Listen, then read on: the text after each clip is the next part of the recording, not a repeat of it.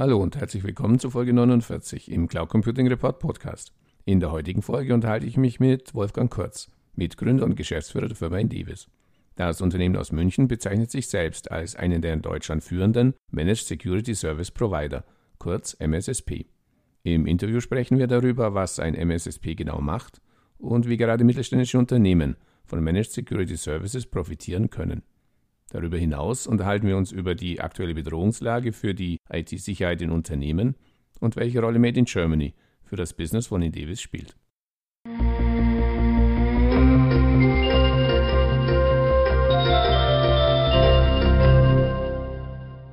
Hallo Herr Kurz, bitte stellen Sie sich und Ihr Unternehmen unseren Zuhörern kurz vor. Mein Name ist Wolfgang Kurz, ich bin Mitgründer der Indevis IT Consulting Solutions in München wir bieten seit 1999 IT Security Services an und natürlich auch Projektgeschäft. Und unser Schwerpunkt, der liegt im Netzwerk- und Perimeterschutz. Ich komme aus der Elektrotechnik, habe Elektrotechnik studiert und auch im Studium haben wir gemerkt, dass es ein heißes Thema wird. Und dann habe ich mich mit dem Andreas Meyer zusammengetan und dann haben wir die in Davis GmbH gegründet. Und von Anfang an war bei uns Security der Schwerpunkt, wo wir gesagt haben, da wird wahrscheinlich einiges in den nächsten Jahren auf uns zukommen. Ja, Ihr Motto lautet ja auch Sicherheit in einer vernetzten Welt. Die Welt wird immer vernetzter. Wo sehen Sie derzeit die größten Bedrohungen für die Sicherheit, insbesondere natürlich von Unternehmen? Also ich würde mal sagen, die, die Bedrohung und auch die Sicherheitslage hat sich in den letzten Jahren so dramatisch verschärft. Die Daten liegen verstreut in diversen Clouds. Alle Systeme, auch Produktion, sind vernetzt. Das kam in den letzten Jahren mit IoT ganz groß dazu. In der, in der Vergangenheit äh, war es relativ einfach wir hatten Serverräume, wir hatten kleine Rechenzentren, da lag alles. Die mussten wir schützen. Es war klar, wo die Sachen liegen, wo der Schutz notwendig wird. Und die Zugriffswege waren auch ziemlich einfach zu überwachen. Heute ist es überall. Und dadurch haben wir natürlich eine verteilte Bedrohungslage. Und es gibt ganz viele Unternehmen, die heute schon nicht mehr sicher sagen können, wo überall ihre Daten liegen. Und äh, die zu schützen, ist jetzt unsere Aufgabe insbesondere auch die Zugriffswege erstmal zu kontrollieren, zu kennen und zu schauen, wo kann man welchen Schutz überhaupt etablieren. Sie bezeichnen sich selbst als einen von Deutschlands führenden Managed Security Service Providern, kurz MSSP. Wie definieren Sie die Rolle eines MSSP und weshalb soll sich ein Unternehmen gerade für die Endevis Managed Security Services entscheiden? Also was wir sehen, wir haben ja eine lange Historie, wir sind jetzt über 20 Jahre am Markt. Es war in der Vergangenheit so, dass jede, jeder Mittelständler hat sich seine IT-Abteilung geleistet. War auch ein gewisser Stolz. Man hatte also eine leistungsfähige eigene IT. Nur die Geschwindigkeit nahm so exponentiell zu. Der Fachkräftemangel schlägt essentiell zu in Deutschland. In ganz Europa sind IT-Fachkräfte gesucht. Jetzt ist natürlich äh, bei einem Mittelständler das Thema Security immer nur mit maximal einem halben Manntag oder zwei Heads zu besetzen. Das heißt, sie können sich kein Team leisten. Sie, sie schaffen es gar nicht, eine echte Security-Truppe aufzubauen. Zum Teil äh, liegen die Firmen in wenig attraktiven Regionen und die Komplexität ist äh, permanent gestiegen, sodass vielen unserer Kunden gar nicht mehr gelingt, eigene Security-Teams aufzubauen. Und wenn sie sie haben, dann wandern sie ihnen ab. Und das ist natürlich ein Problem. Jetzt, wie kann man so ein Problem irgendwie adressieren? Und unsere Erfahrung ist, dass wir können sehr, sehr hoch fliegen in der Security und, und uns mit irgendwelchen wahnsinnig komplexen Angriffsszenarien äh, auseinandersetzen. Fakt ist, dass eigentlich jedem Angriff, egal wie kompliziert er ist, erstmal fundamentale Lücken im ganz klaren Doing äh, vorangehen. Das heißt, Firewall-Hausaufgaben nicht gemacht, Betriebskonzepte nicht vorhanden, sie sind auch nicht umgesetzt. Es sind ganz viele Dinge, von denen man weiß, ja, so müsste man es eigentlich machen, aber es ist, wird einfach nicht getan. Und so ist es halt so, dass oft sehr stark investiert wird. Man gibt also Millionenbeträge aus oder, oder zumindest sechsstellige Beträge aus für Security, implementiert dann zu 20 bis 30 Prozent und hat überhaupt kein Betriebskonzept dahinter. Mhm. Und genauso passieren dann die Angriffe. Dann ist es natürlich ein leichtes, diese obwohl sehr hochwertigen Sicherheitsmaßnahmen zu überwinden und dann werden diese Firmen ausgeräumt und dann passieren diese Incidents. Und wir sind der Meinung, wir kommen mit unseren Managed Security Services mit starken Betriebskonzepten, mit Best Practice Ansätzen und versuchen die zu standardisieren, sodass wir sagen können, wir, wir setzen das Sicherheitsniveau mit der vorhandenen Technik einfach mal ein Stückchen höher. Also wir können garantieren, dass die, dass die Patches installiert sind, dass die Updates drauf sind, dass das Change Management funktioniert.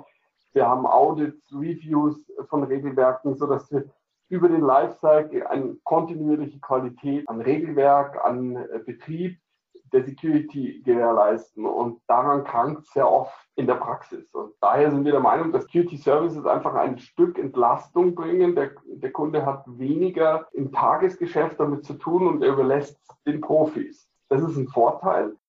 Ein weiterer Vorteil ist, es wird ein Mittelständler sich typischerweise nach Möglichkeit nur einen Sicherheitsanbieter ins Haus holen, weil er sagt, er muss ja den irgendwie managen, er muss seine Leute schulen, er muss ihn verstehen wir als MSSP haben selber auch nur fünf oder sechs Hersteller, aber nur Security-Hersteller. Und wir können alle diese fünf bis sechs Hersteller, mit denen wir unsere Schutzmaßnahmen aufbauen, natürlich handeln. Ein Kunde könnte das nie selbst, sodass wir in der Lage sind, den Kunden aus den Top-Herstellern fünf, sechs Produkte anzubieten, die alle ihren Teil erledigen das ist ein, eine Menge an Herstellern, die er sich selbst nie ins Haus holen könnte. Wir lösen mit diesen Herstellern auch nicht das komplette Portfolio, sondern überall ein Problem. Und in der Summe haben wir natürlich da ein ziemlich starkes Portfolio, das sich ein Kunde selber nie kaufen würde, weil er sagt, ich kann niemals sechs verschiedene Hersteller handeln. Für uns ist es jetzt gar nicht so wahnsinnig viel, weil wir sind mit knapp 100 Mann durchaus zu reiten, dieses Portfolio, das wir haben. Es ist ja auch nicht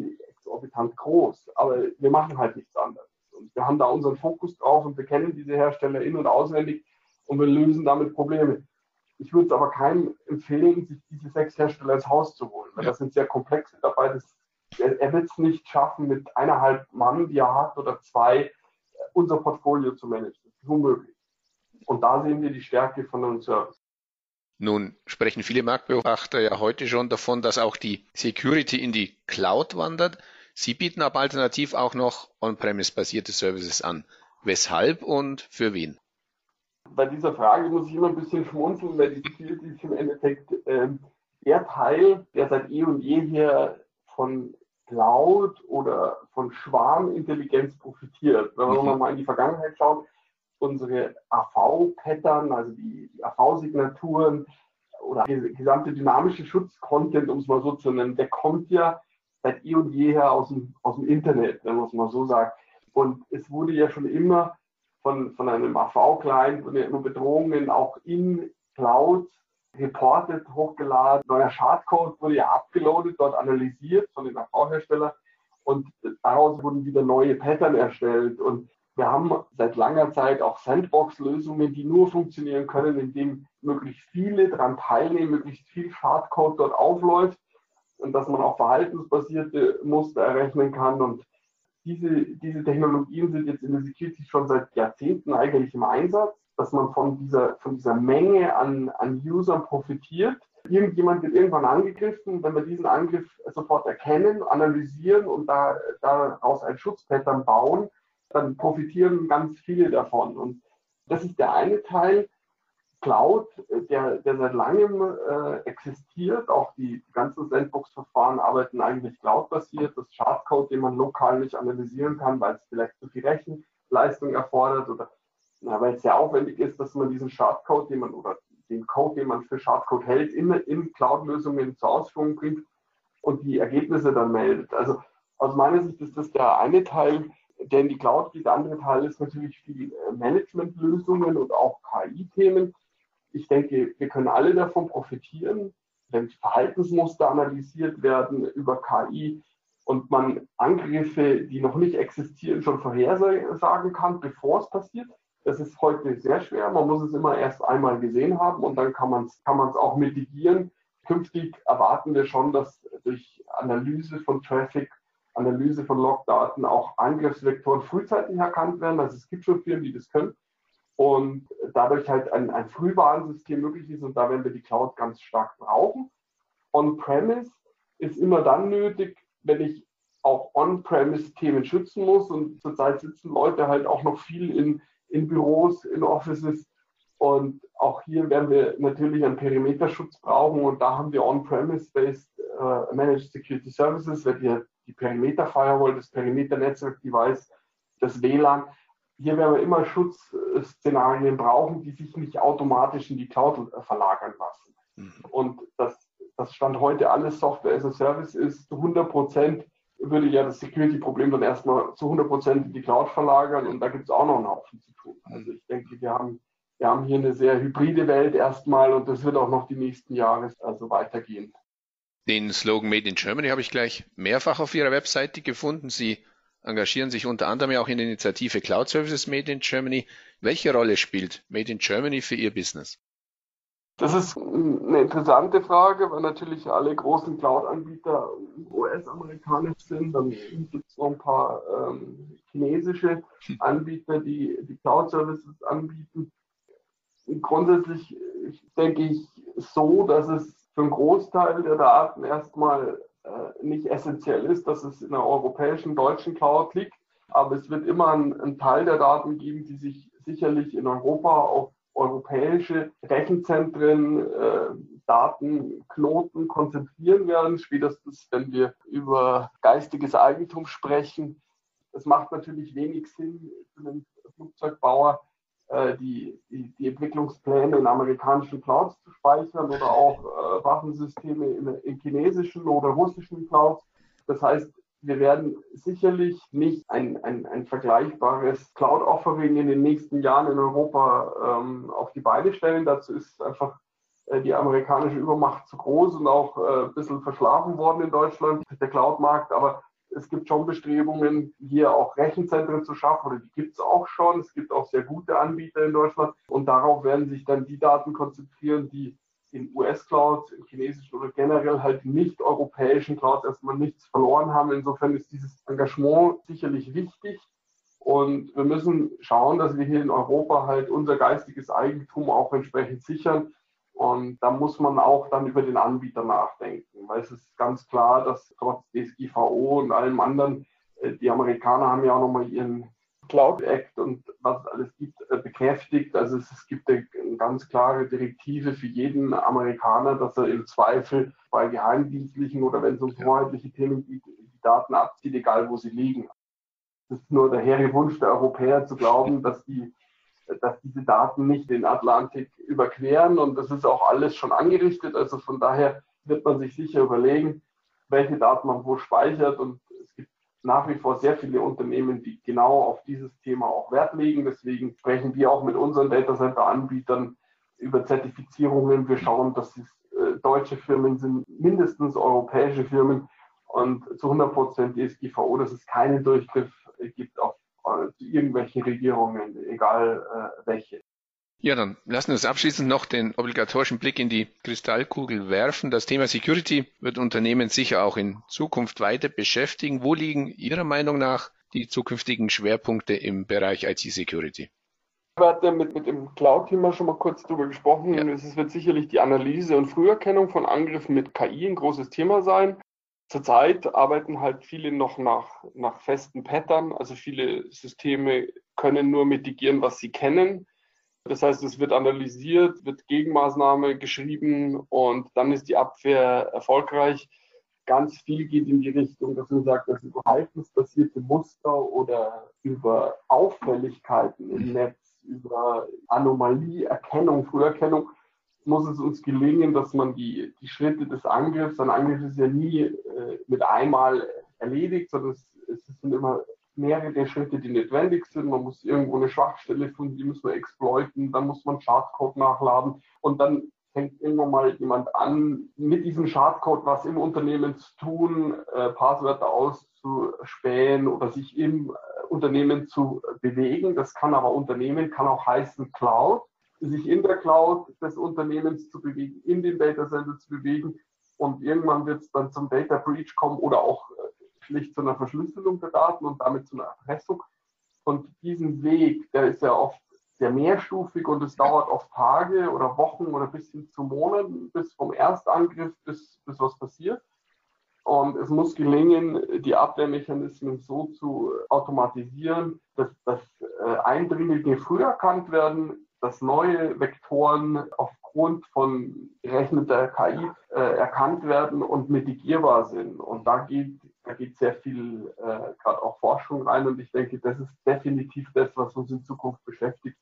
Wie können wir den, den Angriffsversuch bevor er wirklich zuschlägt, äh, erkennen, mitigieren, verhindern, äh, ohne dass wir dafür Pattern haben, sondern wirklich nur aus den Daten, die sowieso anfallen. Es gibt interessante Ansätze, aber da wird die nächsten Jahre ganz viel passieren und spätestens, wenn wir den Weg gehen, dann ist die Cloud zur Analyse dieser Daten unumgänglich, weil das sehr viel Rechenkapazität erfordert. Das wird sich niemand mehr in sein eigenes Rechenzentrum stellen. Und da brauchen wir diese, diese Analysemöglichkeiten, die KI-Rechenkapazitäten. Und dann wird es hoffentlich möglich, dass man schon den Angreifer ja im Vorgarten erwischt, bevor er beim Nebeneingang reinspaziert. Also das mhm. ist so das Bild, was man hier zeichnen kann, dass man ihn schon beim Übersteigen des ersten Zauns zumindest im Auge hat und sagt, okay, wie wird er sich weiter verhalten und dann sofort ein Spotlight reinrichtet und sagen, okay, da ist was im Gange, da müssen wir was tun und schauen. Und da hoffen wir natürlich auch, dass diese Möglichkeiten, die wir heute vielleicht mit SIEM und Security Analysts in Großkonzernen, dass wir dann einen Großteil auch in den Mittelstand bekommen werden. Das ist zurzeit, diese Art der Abwehr schaffen nur sehr, sehr große Companies, Banken, die sehr ein, ein hohes Schutzniveau haben, aber für den Mittelstand, die aber auch unter permanent Beschuss stehen und auch äh, permanent angegriffen werden und auch erfolgreich ausgeraubt, die bräuchten den gleichen Schutz, haben ihn nicht und da hoffen wir natürlich stark auf Cloud-Lösungen, die dann diese Früherkennung ermöglichen und dann für uns im Grunde als MSP, dass wir diese, diese Schutzmaßnahmen implementieren und auch betreiben, dass wir da auch ein Auge drauf haben, ist, ist alles noch im, im grünen Bereich, ist der Schutz richtig implementiert, gab es neue, neue Sensoren, die deployed werden müssen und also uns geht sicherlich die nächsten Jahre die Arbeit nicht aus. Na, das ist doch mal eine sehr positive Prognose. Es bleibt also spannend. Herzlichen Dank fürs Gespräch. Definitiv. Ja, vielen Dank.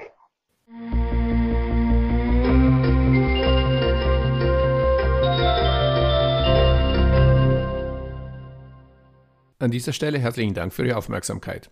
Weitere Informationen zum Interview finden Sie im Cloud Computing Report in der Rubrik Podcast. Wenn Sie regelmäßig über aktuelle News und Hintergrundinformationen rund um das Thema Cloud Computing informiert werden möchten, abonnieren Sie am besten unseren Newsletter. So viel für heute. Vielen Dank fürs Zuhören und bis zum nächsten Mal. Ihr Werner Grohmann.